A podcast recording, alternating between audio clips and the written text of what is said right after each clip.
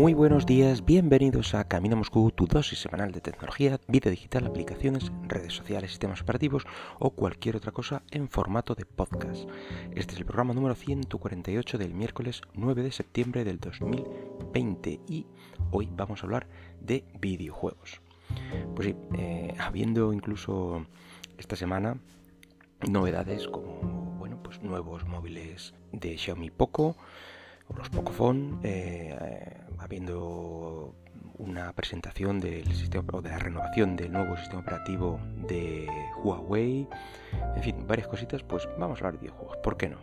Eh, también sé que no es un tema que haya traído muchas veces, más allá de, eh, hablo de memoria, de algún estreno de la Switch Lite, me parece, quizá el cese de la producción de, la PS Vita o algo así. En fin, vamos, que llevo toda una generación de consolas totalmente desconectado. Para mí la Xbox One, la PS4 y la Switch son, son como una generación perdida. Y es que algo bueno que, ha traído el poder estar más tiempo en casa en esta época es el poder dedicar precisamente todo este tiempo eh, a hobbies. No todo el que quisiéramos, pero bueno, algo de ello. Eh, o bien algo que solo practicabas ocasionalmente o otros hobbies que, que tenías totalmente arrinconados y olvidados bueno, pues los que seáis eh, padres o madres de niños más o menos pequeños me, entenderéis. Bueno, pues sí, porque si, mi hija mayor tiene 8 años, pues llevo más o menos ese tiempo pues, sin jugar a la consola. Bueno, o llevaba, porque desde junio, julio más o menos hemos desempolvado las consolas y los juegos, incluso hemos llegado a comprar alguno más y, le hemos dado un poquillo al vicio. En fin, que debido a esto, bueno, pues eh, se ha vuelto a despertar mi curiosidad por y qué se está cociendo en la actualidad en, el mundo de las consolas, los videojuegos y tal. Y sobre todo, bueno, pues llevamos eh, semanas con rumores y filtraciones sobre los nuevos modelos de, de, ambas compañías, Sony y su PlayStation 5 y Microsoft con su Xbox Series X. Pero ya esta semana se ha filtrado prácticamente todo lo que hace falta saber sobre la nueva propuesta de Microsoft. Y a falta de una, bueno, pues se han desvelado dos modelos completamente diferentes. Bueno, bastante diferente, vamos a decir.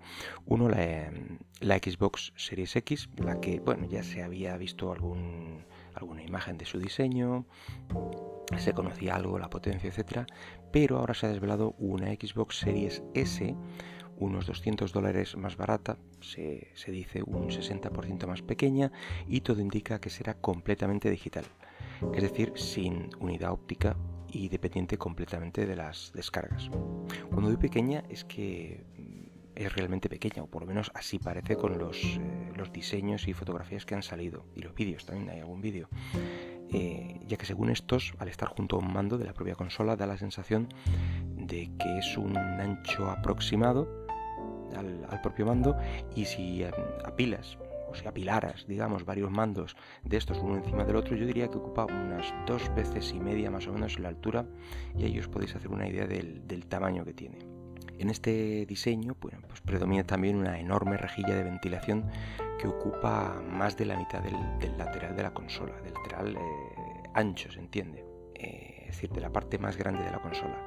Esto me, da que pensar que, bueno, si la adquieres para estas navidades, pues puedes pasar directamente de, enchufar la calefacción, que con la consola vas a tener suficiente.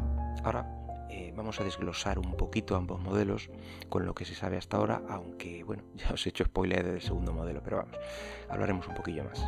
Vamos a comenzar con el modelo grande o el esperado modelo Series X. El precio parece ser que serán 500 dólares y que mm, probablemente se traducirán eh, por los típicos 500 euros en Europa o incluso más.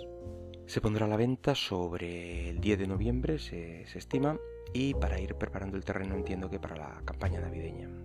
Una de las más fuertes de, ventas del sector eh, hardware de videojuegos. Según las fuentes de la filtración, promete una potencia de 12 teraflops, es decir, 12 billones, pero billones de verdad, no, de estos que usan los americanos, es decir, 12 eh, millones de millones de operaciones en coma flotante por segundo. Eh, podemos compararlo con los 1,31 teraflops de la Xbox One, la, primera que salió, eh, o los 6 de la 6 teraflops de la Xbox One X el último modelo de, o la última iteración eh, de la Xbox One. En cambio, el modelo pequeño, que se han sacado de la manga, la series S, eh, parece que saldrá por la misma fecha y ya digo que por unos 300 dólares, por lo que se presupone un, recorte en características mm, frente a su hermana mayor. Como ya he dicho, pues no dispondrá de soporte físico de ningún tipo, por lo que será una consola completamente de descarga digital. Eh, también se ha oído algo, algo por el estilo en, la casa de Sony, eh, que habrá una PS5 estándar, digamos, y una PS5 All Digital o algo así. O sea que rumores hay en los dos lados este lo único es que bueno, ha salido ya unos diseños y unas historias. Em, como digo, este modelo pues dependerá de lo que esté disponible en la tienda de Microsoft de, Xbox y contará con una unidad SSD ultra rápida para almacenamiento. Creo que eh, según se ha visto por de la mitad de almacenamiento de la Series X.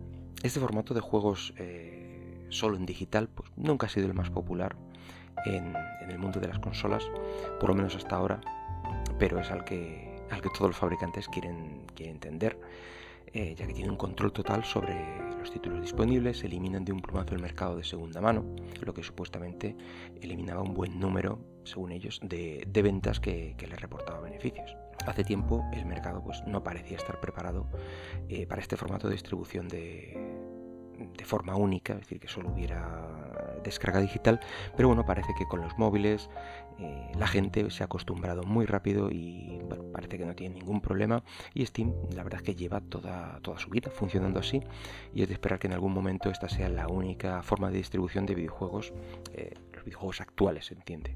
Siempre existirá un mercado, en su momento será retro para los formatos físicos. Pero volviendo a la consola en sí, eh, el hardware también parece que ha sufrido recortes y aunque según se dice será capaz de realizar un renderizado 3D por trazado de rayos, eh, pues no soportará la resolución 4K, que sí lo hará la, versión grande, sino que se quedará en unas notables 1440 eh, píxeles de, alto a 120 frames por segundo, aunque sí que podrá escalar tanto juegos como vídeos a 4K. La potencia, por lo tanto, bajará hasta un tercio del, modelo superior, o eso se supone, es decir, a 4 teraflops. Pero ya digo que este dato no está confirmado al 100%, pero es de esperar que, que bueno, de algún lado han tenido que recortar. Según la propia Microsoft, el lanzamiento es simultáneo para facilitar el acceso a su nueva generación a diferentes tipos de público. Entiendo que piensan en un jugador más pro, más exigente, que busca siempre la máxima potencia eh, en los juegos, pues para ellos tienen la, Series X.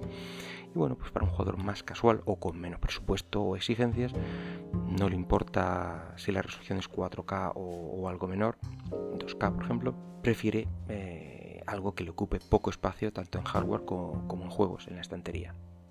Me gusta que hayan pensado en gente que quiere seguir disfrutando de nuevos títulos para nuevas generaciones de consola, pero no puede o no quiere gastarse esos 500 pavos en, la propia consola. Aunque claro, luego hay que pensar en el precio tan inflado que tienen los títulos que son novedades. Pero bueno, esto no es ni no es nuevo ni es el tema del podcast, así que ya podremos discutir largo y tendido de este tema quizá en otro más adelante. Además, eh, en América, Microsoft las pone a la venta las dos consolas con un sistema de pago a plazos, supuestamente por 35 y 25 dólares al mes según modelo, durante dos años, aunque esto haría que las series S costara el doble prácticamente, eh, pero bueno, así es como funcionan las compras a plazos. Un punto importante a favor de Microsoft es que será retrocompatible con los juegos de las anteriores generaciones de Xbox. Esto no sé si será algo exclusivo de la Series X, eh, ya que al no tener unidad óptica la Series S, mm, en teoría no habrá forma de poder jugar a los juegos que ya dispongas en físico. No sé si se les ocurrirá eh, poner a disposición de los usuarios algún tipo de programa para poder registrar los títulos y así ser eh, accesibles de la tienda online. No, no, lo sé. Al igual que tampoco sé si, si, este modelo dispone de la potencia necesaria para realizar esta conversión o emulación o no como tengan pensado eh, realizar la, retrocompatibilidad. Pero en cualquier caso, eh, en el momento de su lanzamiento partirá con una gran cantidad de títulos eh, e incluso un centenar de, ellos no nativos pero sí optimizados para series X, haciendo uso de, este motor que comentaba de trazado de rayos o, ray tracing, de, como se le ha llamado toda la vida en este mundillo.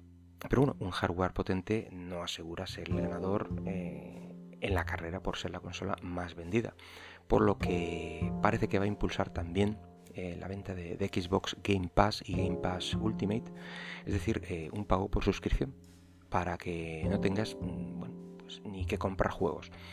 Por lo que las, eh, las series S cobra aquí muchísimo más sentido como tándem perfecto para este modelo de pago mensual para disfrutar a los títulos disponibles. Además se han reactivado los rumores de que Xbox Live eh, podría pasar a ser gratuito ya que de momento es, de pago. Y si eres de esos que les gustaba jugar online, bueno, pues eh, es algo a tener en cuenta. El que desaparezca la suscripción, o el que haya desaparecido la suscripción anual mm, a Xbox Live, eh, por ahí se podían comprar todavía algún código y tal, pero mm, de forma más oficial, digamos, había desaparecido y quedaban tan solo la forma mensual y trimestral, bueno, pues dio mucho que pensar a los analistas y disparó estos rumores hace, hace un tiempo aunque bueno, otros apuntan a, que podría ser parte eh, de, su desaparición para pasar a ser parte integrante de Game Pass, es decir, que necesitas Game Pass sí o sí para el juego online. Pero vamos, ambas opciones mm, de que desaparezca o de que se convierta en Game Pass pues no son más que especulaciones sobre rumores y bueno, que esperemos que se desvelen dentro de un mes o dos. En fin, nada más por hoy. Espero que el podcast haya sido de tu agrado y si lo deseas puedes dejarme algún comentario por Twitter en arroba camino Moscú. Hasta luego.